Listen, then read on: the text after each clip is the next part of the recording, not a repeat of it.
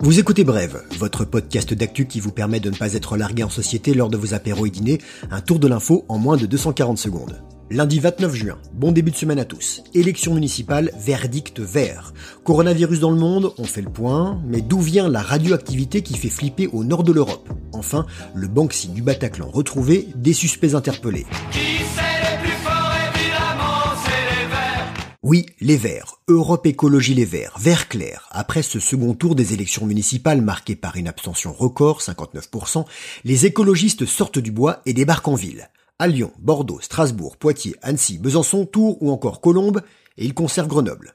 À Marseille, la candidate écologiste de l'Union de la gauche, Michel Rubirola, arrive largement en tête devant Martine Lassalle, candidate Les Républicains. Mais la particularité du scrutin par secteur rend encore incertain le choix de la future maire.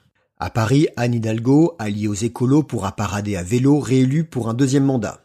À Lille, les Verts s'inclinent pour seulement 227 voix. Martine Aubry reste à la mairie. Les Républicains s'en sortent bien, ils gardent Nice, Toulouse, Limoges, Saint-Étienne, Évreux, ils gagnent quelques mairies comme Lorient ou Arles. Pour la République en marche, parti au pouvoir, ce n'était pas le grand soir, seule satisfaction, le Havre. Le Premier ministre Édouard Philippe a réussi sa mission, mais maintenant va falloir qu'il choisisse entre Matignon ou un retour à la maison. Louis Alliot s'y était cassé les dents, la figure du Rassemblement national élu à Perpignan. Le coronavirus.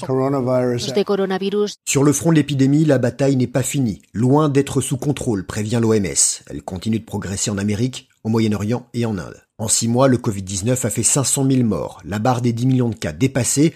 Selon les spécialistes, il y aurait bien plus de personnes infectées. Les États-Unis sont sur la première marche de ce triste podium. Plus de 2,5 millions de cas confirmés, près de 130 000 décès. La situation est particulièrement inquiétante au Texas, en Floride et en Californie. De nouvelles restrictions y sont imposées notamment concernant les bars.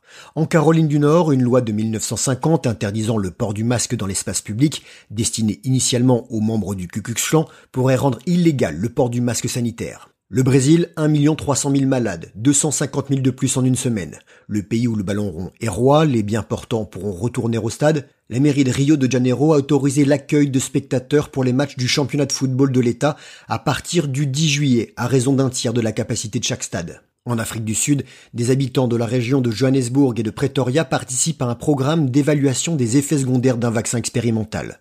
En Europe, le nombre de nouvelles contaminations recensées chaque jour se stabilise depuis plus d'un mois, moins de 20 000 nouveaux cas décelés quotidiennement. Mais dans certaines régions, reste vigilant. En Ukraine, poussé record vendredi. En Allemagne, plus de 600 000 habitants reconfinés.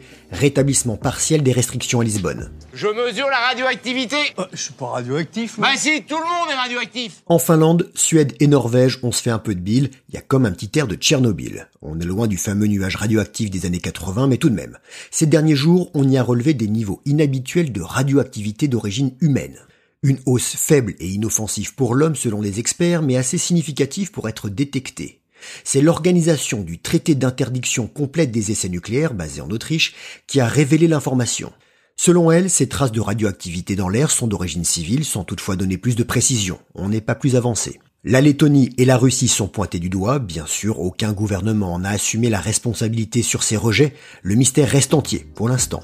En France, on n'a pas à s'en faire, on le sait bien, les nuages radioactifs s'arrêtent toujours à la frontière. Le vol C'est mal. Il pensait avoir fait sauter la banque en volant un Banksy. Vendredi dernier, six personnes ont été mises en examen et écrouées dans l'affaire du vol en 2019 au Bataclan d'une œuvre du célèbre street artiste britannique. Un pochoir à la peinture blanche réalisé sur une porte de secours métallique de la salle de spectacle parisienne. Il représente une jeune fille à l'air triste. Un hommage sur le lieu même où 90 personnes ont été tuées le 13 novembre 2015. L'an dernier, le vol de la porte, découpé à la meuleuse, filmé par les caméras de surveillance, avait suscité une profonde indignation. L'œuvre a été retrouvée en Italie au début du mois dans une ferme isolée des Abruzes. Les interpellations ont eu lieu en Isère, en Haute-Savoie, dans le Var, dans le Rhône et dans le Puy-de-Dôme. Deux des suspects sont inculpés pour vol en bande organisée, les quatre autres pour recel. À vouloir refourguer une porte taguée, ils vont se retrouver derrière les portes du pénitencier. Voilà, c'était bref, merci de votre fidélité, encore bon début de semaine à tous.